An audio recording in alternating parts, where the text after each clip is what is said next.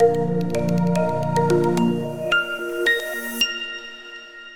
damos la bienvenida a nuestro tercer capítulo del podcast Conversaciones que Inspira de Bakery Mackenzie Caracas. Eh, les habla María de los Ángeles Celis y voy a estar en esta oportunidad en la moderación junto con María Alejandra Ruiz en este tercer capítulo que hemos denominado El éxito de ser mujer. En esta oportunidad vamos a tener una extraordinaria invitada y amiga, Carolina Pardo, quien es socia de nuestra oficina de Bogotá. Carolina se unió a Bakery McKenzie en 1994 y es socia de nuestra firma desde el 2008 ha ejercido en el área de práctica de derecho corporativo, en donde ha desarrollado sus experiencias en materia como competencia, antimonopolio, fusiones, adquisiciones y tecnología de la información y la privacidad. A lo largo de todos estos años, Carolina ha venido ocupando y creciendo profesionalmente en todos los aspectos del desarrollo de esta actividad y también ocupando posiciones desde la oficina de Bogotá, posteriormente regionales en toda, en toda Latinoamérica, posiciones globales en nuestra firma y actualmente es miembro de los comités directivos globales de nuestra firma, tanto para lo que es cumplimiento de investigación, así como para el grupo de industria de tecnología, medios y telecomunicaciones. Adicionalmente, Carolina, y para ponerlos en contexto de lo cual ha sido su, su, trabajo su desarrollo dentro de nuestra firma. En el 2016, la publicación Global Competition Review la seleccionó como una de las 100 mujeres más influyentes en materia de monopolio a nivel global. No puede haber mejor invitada para desarrollar este tema de qué es el éxito de ser mujer y más dentro del marco de esta celebración que tuvimos hace poco del Día Internacional de la Mujer. Escogimos a Carolina y ella muy amablemente aceptó esta invitación porque queremos desarrollar con ustedes y explorar todo lo que ha sido su carrera profesional, su desarrollo, sus eh, esfuerzos por atravesar y superar las dificultades que todos tenemos siempre en nuestro camino y dentro de estas conversaciones que inspiran, pues que sea un ejemplo para todas las mujeres que quieren desarrollar o se encuentran ahorita desarrollando sus carreras profesionales y de éxito. Eh, igualmente, Carolina nos va a acompañar a explorar durante este podcast todo lo que es su punto de vista, sus contenidos, como son para conceptos que ahorita uno oye mucho, eh, como son el éxito, la inclusión y la equidad de género en el ambiente laboral, lo que es el liderazgo inclusivo. Estoy segura que Carolina, con sus consejos y su punto de vista, nos va a inspirar no solo a nosotros como moderadoras, sino a todas ustedes, las abogadas que integran no solo nuestra firma, sino todas las que nos van a oír a través de este podcast. Le doy la bienvenida a nuestra invitada Carolina. Muchas gracias nuevamente por aceptar la invitación, estar aquí con nosotros. El micrófono es tuyo. No, pues María y, María Alejandra, muchas gracias en cambio ustedes, más bien por, por invitarme y, por esas palabras tan bonitas de introducción. Me, me sonrojo, en el podcast no se ve, pero estoy súper sonrojada. Entonces, pues no, muchas gracias a, ustedes por esas palabras tan bonitas. Y, y, pues me encanta estar aquí celebrando eh, la, la, la, la diversidad y la inclusión y me encanta que además desde la oficina de Caracas estén promoviendo esto Em, admiradora increíble de los venezolanos. Mi mejor amiga cuando era chiquita era una venezolana que vivía aquí en Colombia y, y, entonces eh, yo tengo, no sé si es un defecto o qué, pero yo, yo, yo tomo los acentos, o sea que en dos minutos voy a terminar hablando con ustedes y me, y me, me apropié de muchas de las palabras, entonces mi mamá se burlaba y me decía, porque yo llegaba a la casa y decía, conchale, y entonces me decía, pero tú no eres venezolana.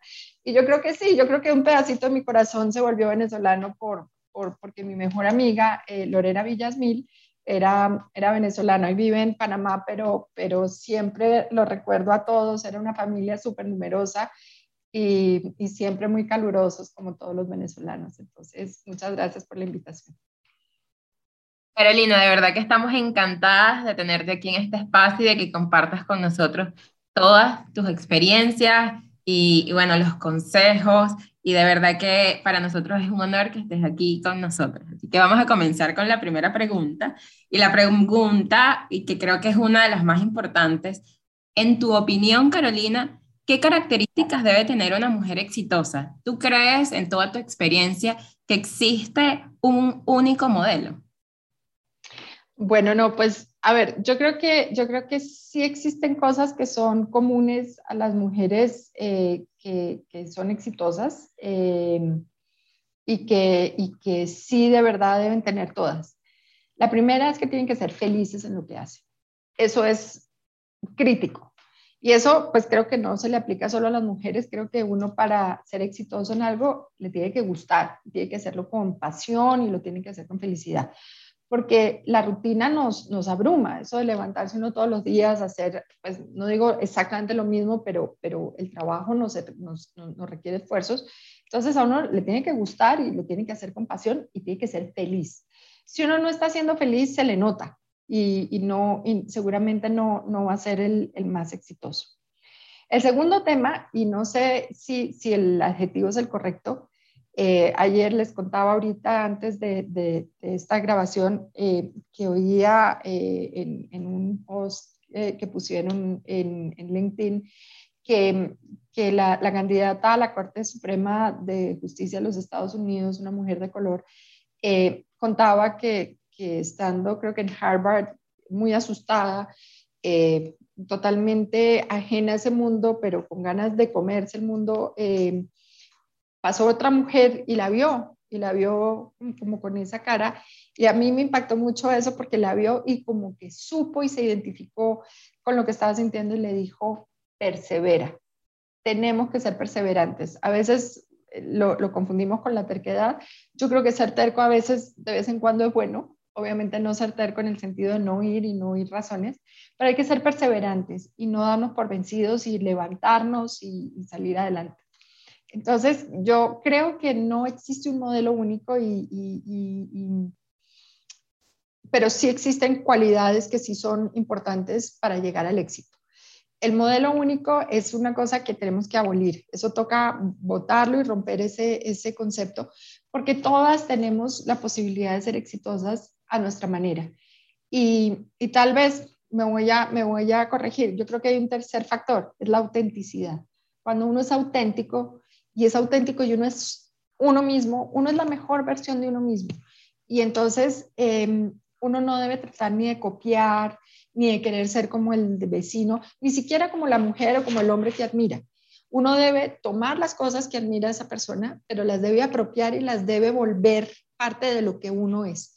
Entonces, yo sí invitaría a, a, los que nos están oyendo, espero que no solo sean mujeres, em, a, que, a que a que vivan su autenticidad, que sean perseverantes y que sean felices. Yo creo que con esas tres cosas, así, así, no sé, así no ganen mucho dinero, así no tengan muchos reconocimientos, eso es ser exitoso, ya de por sí.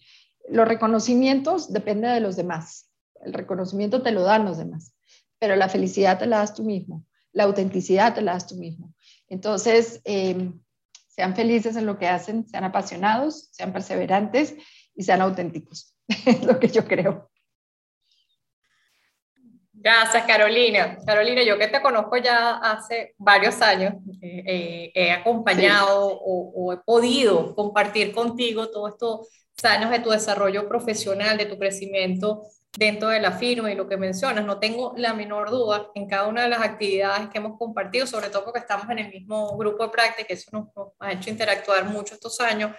Eh, tú eres feliz con lo que haces, yo creo que más feliz, eres apasionada con lo que haces, y se lo transmite se lo transmite definitivamente a los demás y, creo que eso es no solo lo que te ayuda a avanzar, sino aparte de tu perseverancia, pero transmitirles a los demás y hacerlos sentir, creo que tienes toda la razón, es un factor extremadamente importante, pero adicional a, a lo que hemos venido hablando, ¿cuál crees que ha sido otro factor determinante en tu vida para alcanzar el éxito y ese desarrollo profesional que has llegado hasta ahora y que va a seguir creciendo, porque todavía te quedan muchísimos años. Este, eres una mujer extremadamente joven y ya alcanzas posiciones globales. Entonces, ¿qué, es lo ¿qué más ha sido determinante en tu vida para este camino en el, en el desarrollo profesional y el éxito? Pues María, em, a mí, a mí me abruma un poquito pensar en mí como exitosa porque lo que me gusta es pensar que soy más, es como feliz y afortunada. Eso es lo que me, me, gusta pensar, pero yo creo que hay varios factores. Uno es que soy, y eso es algo que toca ir moderando con los años, pero soy un poquito implacable y soy súper rigurosa conmigo misma. Em, y, digamos que en, en, cuando entendí que yo tenía que ser la mejor versión de mí misma, he tratado de perfeccionarme a mí misma y de, y de, y de trabajar en, en, ser la mejor versión de, de, mí misma. Entonces, la calidad es una cosa que, que se da por descontada, pero que toca trabajarla todos los días. Eh, y eso es, eso es como un, un, un reto importante. Eh, ¿Qué creo que fue el factor determinante? Creo que hubo mucha gente que me ayudó a, a, y de la que le robé pedacitos de, de, cosas. Tengo una mamá increíble, una mamá que nos apoyó a mí y a mi hermana y nos hizo creer en nosotras eh, por encima de cualquier cosa. O sea, nos apoyó y, y siempre nos hizo creer. Eh, vengo de una familia llena de mujeres, entonces eso también eh, creo que ayudó a, a, entender que había varias mujeres eh, o que que había varias versiones de mujeres buenas y exitosas y felices. Entonces, la, la, la, la diversidad la, viví desde chiquita en varias versiones eh, de mujeres. Eh, tengo una hermana espectacular que es mi mejor amiga la vida y que fue mi compañera, nos llevamos menos de un año, entonces ha sido pues siempre mi compañera de la vida. Eh, tengo una tía que es espectacular, que es eh, ilustradora de libros y que ella eh, eh, aprendió a reírse de sí misma, es muy torpe, es muy torpe caminando, se cae, no sé qué, se burla mucho de sí misma. Y me enseñó el valor de aprender a equivocarse y aprender a perdonarse las equivocaciones y aprender a levantarse y a, capitalizarlas y a, reírse de uno mismo y a reírse de, de las situaciones y de no tomarlas todas tan en serio. Uno tiene que tomar muchas cosas en serio, uno tiene que hacer cosas con mucha seriedad y con mucho profesionalismo pero uno también tiene que entender que la vida no puede ser tan, tan seria y tan, tan eh, ¿cómo se dice?, cuadriculada, porque, porque entonces la felicidad se le, se le va por ahí. Eh, también he tenido hombres espectaculares. Tengo pues mi marido que me ha apoyado toda la vida, mi papá, eh, y bueno, hoy en día tengo un hijo y una hija y entonces es bonito tener esa, esa mezcla. He tenido socias de la firma que me han apoyado mucho y que desde chiquita me, me, me hicieron confiar mucho en mí misma. Eh, y puedo hablar de Sam Mobley, que fue la directora global del grupo de competencia durante muchos años y quien me ayudó a creer y a, y apropiarme un poco de, de, de mi, mi, rol y de mi, y de mi, de mi forma de, de ver las, la vida y, y, y del profesionalismo y de cómo ejercer la carrera eh, más chiquita, está eh, dentro de la oficina estaba Silvia Rueda que me cogió muy muy chiquita recién entrada y me enseñó cosas de rutina eh, que, me, que, me, que, me, enseñaron mucho. Eh, hoy en día tengo eh, grandes amigas Tatiana Garcés es una socia increíble, tengo en la región, tengo Vanina Caniza, que seguramente pueden hablar con ella. Vani es una directora global del grupo de healthcare, que ha sido una amiga invaluable, eh, bueno, con ustedes. O sea, creo que, creo que me he rodeado mucho también de gente que, de la que, con todo respeto, le he ido robando pedacitos. Y, y entender que la vida es muy seria, es muy rigurosa, eh, hay que ser muy profesional, guardar mucho la calidad, pero también que hay que, eh, que disfrutarla y, cultivar el ambiente de trabajo eh, y la amistad. Digo, pensar en, el largo plazo, ¿no? Que las cosas son de largo plazo y, eso ayuda a, a, proyectarse. Entonces, pues creo que hablé mucho y no sé si dije mucho, pero eso es lo que quería contar. Fantásticas tus palabras, de verdad que yo como asociada te escucho y de verdad que me inspira, me inspira todo lo que me estás diciendo, bueno, a mí y a, y a todos los que nos están escuchando. Y, y tienes toda la razón. Eh, la vida, yo bueno, comparto contigo de, de, que la vida, si bien hay que tomársela en serio, también hay que disfrutarla y, y aprender a equivocarse. Uno, y, y, lo digo también de mi experiencia, uno es muy duro con uno mismo. Entonces, uno se equivoca y, y, y en vez de, de tener compasión de uno mismo y, de entender que somos humanos, pues nos damos bastante duro y creo que eso hay que, hay que mejorarlo. Em, Carolina, pero además de todas esas cosas maravillosas, yo, yo creo y, bueno, em, así siento que muchas mujeres han tenido retos en su carrera profesional y, y te quería preguntar, Em, ¿Cuáles fueron esos retos que tú tuviste en tu carrera profesional y, o cuál fue el mayor reto que tuviste y, y cómo lo afrontaste? Es importante saber cómo lo afrontaste para nosotras también em, ver cómo nosotros podemos, como tú dices, robar, no, no sé si robarnos, pero sí tomar ese ejemplo. No, se lo regalo. este, bueno, no, a ver, desde les cuento, son, son anécdotas. Una vez me invitaron a, dar una, una charla con un, con un, gran cliente y un amigo espectacular que es Scott Taylor, que es el director global de privacidad de Merck Sharp Dome. Y Scott en esa época estaba en Hewlett Packard y me dijo, mira, Caro, es que vamos a hacer un panel en el evento de autoridades de privacidad global en México y, te vamos a invitar a un panel chiquito que, que, vamos a armar y para que nos cuentes de Colombia y esto. Y entonces le dije, listo, me parece espectacular. El transcurso de la organización un día me llama y me dice, eh, Caro, te vamos a cambiar de panel, te vamos a poner en el panel con X y Y. Entonces ya, ya no me pareció, porque, me daba timidez y me daba un poco de angustia, y entonces ya no me pareció tan bueno, pero pues yo ya estaba comprometidísima y dije, bueno, dale. Y cuando llegó, entonces organicé, me tocaba decir dos cosas, dos mensajes, era un mensaje muy corto, yo dije, no, imposible. Cuando llegué al auditorio, era un auditorio de 2.500 personas, y el speaker anterior al panel nuestro era un señor del Economist increíble que dio un mensaje espectacular con tecnología y de todo. En esa época el, el, PowerPoint se, se, manejaba solo también y bueno, era una cosa increíble. Y de pronto me dice Scott, bueno, ustedes siguen aquí en este. Le dije, ¿acá? ¿Con, con, con todas estas personas? Le dije, no, yo no, no, no soy capaz, no, no me va a salir la voz, no, no, no puedo. Eh, y les juro que me tocó como pararme, ir al baño, como tranquilizarme, porque me dio ataque de nervios. Em, pero bueno, pues ya estaba comprometida y, y hay veces en que a uno le pasa eso, en que uno como que me ve la ola gigantesca y uno dice, ¿qué voy a hacer? Y, y la respuesta es, surféala, ¿no? O sea, métete y, y haz lo mejor que puedes. La gran ventaja que yo tenía era que, o que tuve en ese momento, es que el auditorio era completamente oscuro, era un teatro con luces, y eran tantas las luces que no me dejaban ver la cantidad de gente que había atrás. Entonces eso me ayudó a tranquilizarme y, bueno, ahí dijimos un montón de cosas, era gente muy profesional toda, eh, sin duda yo era la, de menos galardones en el panel, entonces, eh, pues fue, fue, fue bueno porque ya cuando se acabó y como que ya me di cuenta que no había dicho cosas tan, bueno, creo que no habían sido tan, tan, tan tontas, entonces como que ya me tranquilicé y ya como que me di cuenta que hay veces como que nos dejamos aturdir por los retos y, y, bueno, hay que remangarse y, y, para adelante, ¿no? Entonces, eh, ese fue, fue uno.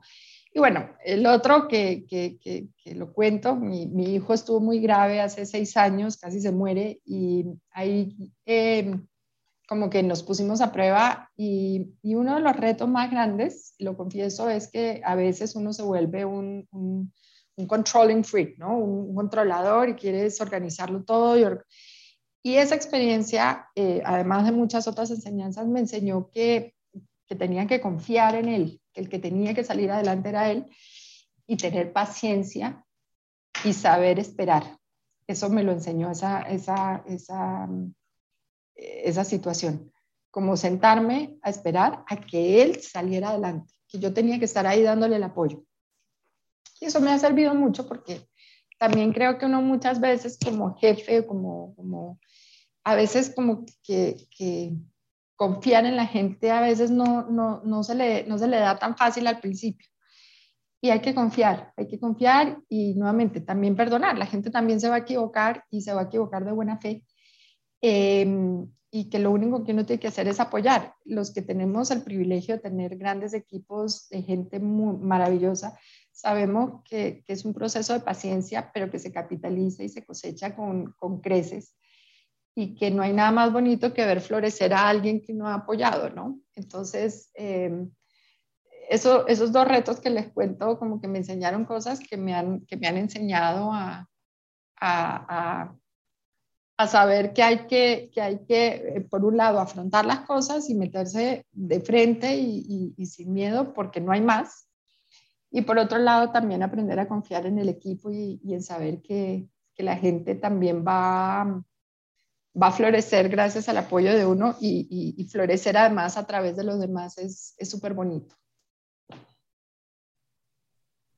Carolina, bueno, como hablamos, es enriquecedor oír tus puntos de vista sobre todos estos conceptos y experiencias que hemos hablado, el, éxito, eh, ver cuáles han sido eh, el factor determinante, los retos que ha habido, cómo se han superado, no solamente en lo profesional, lo, personal. Gracias por compartir tus tu experiencias de vida con nosotros e incluso quiénes han sido tus mentores o personas que te han ayudado en todo este camino. Y ahí surge un poquito un tema eh, lo hablamos antes de iniciar el podcast, eh, justo con la, el, la, celebración en este mes del Día Internacional de la Mujer, ha sido muy popular el tema del apoyo de los hombres a las mujeres en sus desarrollos profesionales, pero también hay un concepto que quería que abordáramos, porque este tema ya, ya, ya ha sido tratado como en otro foro, es el apoyo de las mujeres a las mujeres. Oímos ahora mucho ese tema, ese concepto de sororidad, que es ese apoyo entre, entre las mujeres, de cómo se pueden ayudar en el camino para alcanzar sus metas, cómo se deben apoyar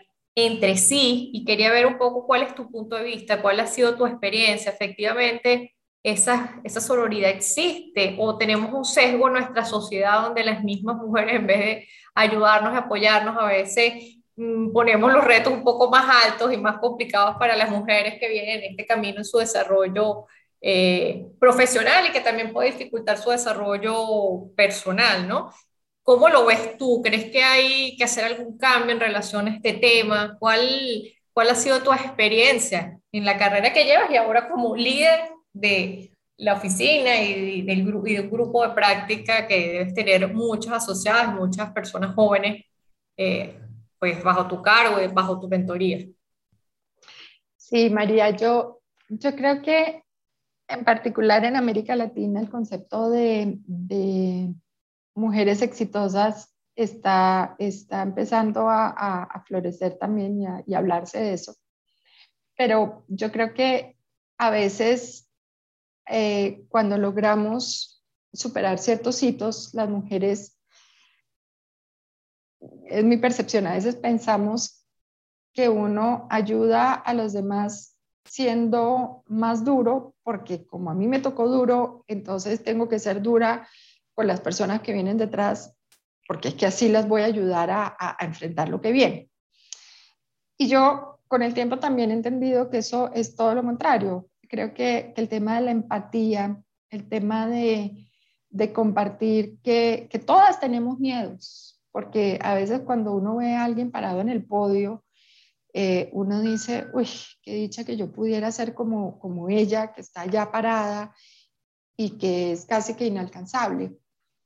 Y ahí es donde uno se da cuenta que eso no es cierto, que, que la persona que está parada, cuando, uno te, cuando te toca a ti pararte en el podio y saber que estás muerta del susto, y que, y que saber que de pronto, qué sé yo, se te rompió la media y, te tocó salir corriendo a cambiártela porque a todas nos ha pasado algo así, o que se te, no sé, que se te regó un pedacito de café o un poquito de café en el pantalón y que no sabías cómo limpiártelo y cosas de ese estilo. Eh, todas sufrimos de eso. Eso, o sea, hasta Angela Merkel, hasta Christine Lagarde, a todas les ha tenido que pasar algo así.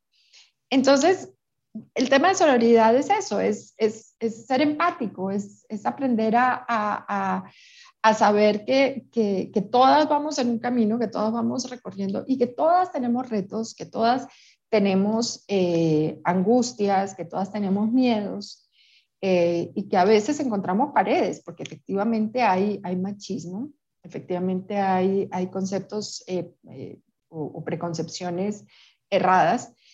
Y, yo creo que ayudar a las mujeres que vienen detrás de uno, pero también las que están al lado de uno en situaciones de dificultad, es, es, es, eh, es invertir en uno mismo, es, es, aprender a generar un círculo de confianza eh, que se paga, que se paga y que, y que funciona.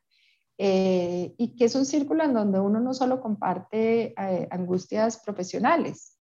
Eh, creo que la pandemia nos dejó a todos el, mensaje de que de vez en cuando todos tenemos que recordar que somos seres humanos y que no solamente trabajamos de, de sol a sol y que hay veces en que uno como que, y no sé si les pasa, que a veces uno se encuentra con paredes con la gente y no entiende qué le pasa, y de pronto cuando tú te paras y piensas y de pronto le metes un poquito de, de pensada a, que pueda haber un tema humano o algún tema de miedos o un tema...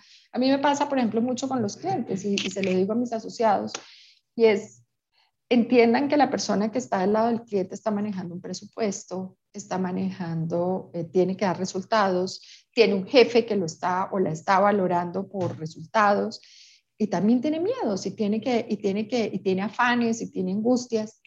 Cuando tú humanizas a la persona y logras contextualizarla como ser humano, em, creo, que, creo que se tienden unos puentes que son muy sólidos y que ayudan a que las relaciones se fortalezcan yo sé que he hablado mucho desde esta parte humana. Naturalmente que hay que ser súper profesional, hay que llegar a tiempo, hay que cumplir los plazos, hay que cumplir los compromisos, hay que ir y hacer pues, las cosas y, e ir la milla extra. Todo eso hay que hacerlo.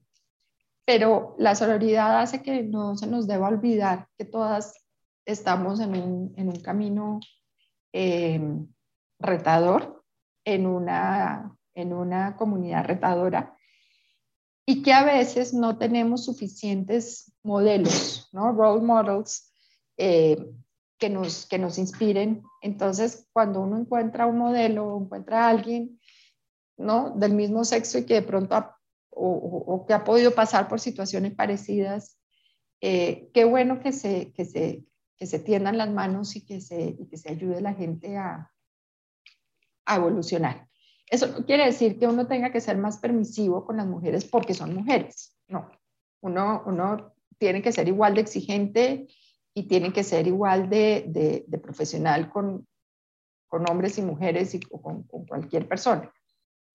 Pero, pero sí creo que hay un componente de, ven, yo pasé por ahí y a mí me sirvió esto tampoco pontificar, porque la solución mía fue la que me funcionó a mí, no necesariamente la que le funcione a María o a María Alejandra, es la que me funcionó a mí. Y eso de pronto les da a ustedes una, una señal de cómo hacer las cosas. De pronto sí, de pronto no, o de pronto te dices sí, pero es que eso a mí no me funciona. Pero es, es compartir y, y, construir, ¿no? Sí, es, sentir que, que estás apoyada. Yo creo que que es eso, sentir que, que estás apoyada, que, que, tu círculo te apoya y que las mujeres que están a tu alrededor te apoyan, porque al final es, es eso. Y, y, lo que dices, Carolina, de la empatía, eso es, creo que para todas las relaciones, no solamente para las mujeres, entre las mujeres, es básicamente las relaciones eh, laborales, personales, de todo, de todo estilo. Creo que tenemos que entender que somos humanos y, y la pandemia pues nos ha ayudado un poco a entenderlo mejor. Em, Carolina, y, esta pregunta me encanta porque, bueno, soy asociada, así que te la tengo que hacer. Eh, y bueno, estoy súper pendiente de tu respuesta. ¿Qué consejos le, le, darías, Carolina, a todas las asociadas para, para llegar a alcanzar los más altos cargos dentro de la firma? Bueno, dentro de la firma y en general, altos cargos para todas las personas que nos están escuchando? ¿Qué consejos nos darías? Bueno, lo primero es, em, bueno, lo que les mencionaba, de ser exitosas es, eh, es, eh, ser eh, auténticas, hacer las cosas con pasión em, y, y, ser perseverantes. Un tema que a veces em, en los, en los comités globales me pasaba y, me pasa a veces, y, bueno, de chiquita o de asociada más chica, me, pasaba a veces es que a veces entramos un poco con el complejo de que América Latina es una plaza más chiquita y que entonces no somos tan relevantes. Y es verdad, es verdad económicamente. Económicamente a veces somos no los más relevantes. Sin embargo, incluso para los clientes globales, para las grandes multinacionales, contar con gente de confianza y con gente que esté empapada del contexto global, que entienda las tendencias globales y que sepa aplicarlas en nuestras jurisdicciones, es, es una cosa de un gran valor, porque a veces eh, conseguir gente muy contextualizada y muy capacitada en, los, en las grandes eh, metrópolis, pues es, es, más fácil. Pues no es que sea más fácil ser eh, así de profesional, sino de, que, hay mucha más variedad y muchas más opciones. Estar en un sitio chiquito eh, en materia económica de pronto ayuda a que uno o, te impone una doble, una doble responsabilidad y es entender el contexto local y empaparte de qué es lo que está pasando en el mundo. Bueno, eso creo que es para todo el mundo, pero, pero, para, pero para ser exitoso o para poder ser oído, creo que los dos temas es, sean orgullosos de sus de su país, sean orgullosos de las cosas que, que, vale la pena, que las tenemos muchas, tenemos muchas en América Latina. Tenemos que trabajar como un gran grupo latinoamericano, porque tenemos muchas cosas en común eh, y, sean orgullosos de las cosas buenas. Eh, creo, que, creo que el grupo latinoamericano en, en, en la firma es un grupo súper trabajador, es un grupo que, que, entrega muchos resultados, es un grupo súper comprometido. Entonces lleguen con la cabeza en alto, porque tenemos mucho que mostrar, mucho, mucho que mostrar. Y levanten, preparen las reuniones, prepárenlas todas. Uno nunca debe llegar a una reunión sin prepararla, sin, sin, sin revisar el contexto antes, sin entender qué es lo que va a pasar, cuál es el orden del día. Tómense 20 minutos, aunque sea, para prepararlo y háganlo con un tiempito para que si hay algún, alguna revisión adicional que tengan que hacer, pues tengan el tiempo de hacerlo. Pero si ustedes llegan preparadas, siempre va a haber algún comentario relevante que puedan hacer. Eh, y, y, y, no, y no pasar de agache, como decimos aquí en Colombia, no, no se queden calladas todas las reuniones. Si hay algo que ustedes, obviamente hay que hacer comentarios relevantes, hay que hacer comentarios constructivos, pero pero lo que ustedes puedan aportar, se les va a notar la preparación que hicieron para la reunión. Entonces, prepárense siempre para esas reuniones y si tienen algo, si ustedes creen que hay algo que no les gusta o con lo que no están de acuerdo, si tienen eh, las razones y las motivaciones y la estructuración, no importa quién esté del otro lado de la conversación, levanten la mano y digan, yo no estoy de acuerdo, o yo quisiera agregar algo más en esto, o tengo una pregunta, a veces nos da miedo hacer preguntas porque creemos que vamos a quedar como, como ignorantes o como bobos. No, hagan la pregunta. Así sea, si ustedes prepararon una reunión y aún así tienen una pregunta, seguramente la pregunta es muy relevante y muy posiblemente haya mucha gente en la reunión que también la quiera hacer. Entonces, eh, levanten la mano sin timidez. Yo fui muy tímida, muy tímida en, la adolescencia, mi hija no me cree. Eh, pero, pero aprendí que, que, preguntando y diciendo las cosas, no siempre a uno le va a gustar lo que, lo, o lo que uno dice, no siempre le va a gustar a todo el mundo. Si uno lo dice con respeto, pues no, no, no debe haber ningún problema. Entonces, pues no sé si de ahí te contesté la pregunta, María. Sí, muchísimas gracias, Carolina. De verdad que todas, todas estas experiencias y todos tus consejos, para mí como asociada, de verdad que son un tesoro. De verdad que eh, estoy muy contenta de que estés aquí con nosotros compartiendo todo esto porque em, han sido de aprendizaje. Para mí me los llevo, los internalizo y te aseguro que los voy a aplicar. Así que gracias por tus consejos. Carolina, y en todo este recorrido de verdad tan maravilloso y agradable que hemos hecho contigo, de todo tu desarrollo personal y profesional, el acompañamiento, que yo creo que es muy importante, que has tenido con, con tu mamá, que la mencionaste, tu papá, tu tía, tu hermana, eh, con la cual eres tan, tan unida, tu esposo, tus dos hijos, los miembros de la firma que ya mencionaste, tanto de la oficina de Bogotá como regionales o posiciones globales que te han acompañado en distintos, en distintos roles. Carolina, después de habernos comentado y poder tener esta conversación en todo este desarrollo y todos estos años, Ahorita, Carolina, en el día que está hoy, si pudiera retroceder o mirar atrás con toda esta experiencia que ya tienes, ¿qué consejo les darías ahora a ti misma, esa niña que fuiste, que tú misma describes tu adolescencia tímida? ¿Qué, ¿Qué consejo te darías ya con toda esta experiencia, esta experiencia que tienes?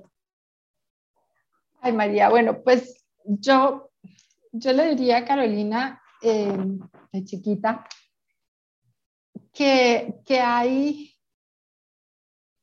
hay y, lo hablábamos al puro principio, que hay, buen, hay diferentes maneras de ser exitosa. Eh, porque, porque tal vez uno de chiquito a veces adopta como modelos y cree que ese es el patrón y que eso es la única manera de hacer las cosas. Y yo era terriblemente eh, como, no, creo que psicorrígida, porque no sé si uno en, en, esa edad puede ser psicorrígido, pero era muy estricta y entonces no me salía la línea y era como súper, sí, pero, pero y eso que en el colegio además era amiga de las, de, las, de las más vagas, como decimos aquí en Colombia. Entonces, mis amigas eran muy vagas, o muchas de ellas eran muy vagas, eh, e igual pues éramos súper amigas, pero yo era súper eh, cuadriculada y, y la vida me ha enseñado que, y, y, lo veo en mis amigas, muchas de ellas que no eran las más aplicadas en el colegio, que hoy en día son exitosísimas. Tengo, yo crecí en Perú y tengo amigas peruanas, eh, tengo una amiga que es eh, diseñadora de modas exitosísima, otra es eh, enóloga también súper exitosa, tengo otra que pues está en España, otra que es una maestra increíble y, súper, hace unas cosas increíbles con las comunidades y, y tiene una facilidad artística increíble otra vende, vende es, corredora de, real estate en Washington. O sea, tengo amigas que hacen distintas cosas. Entonces yo a la niña le diría que, que, no hay un solo modelo, lo que hablamos al principio, que, que no hay un solo modelo y que, y que ser flexible y, aprender a, a, a, admirar las otras maneras de hacer las cosas, ¿no? A veces creemos que hay, una, hay un solo camino.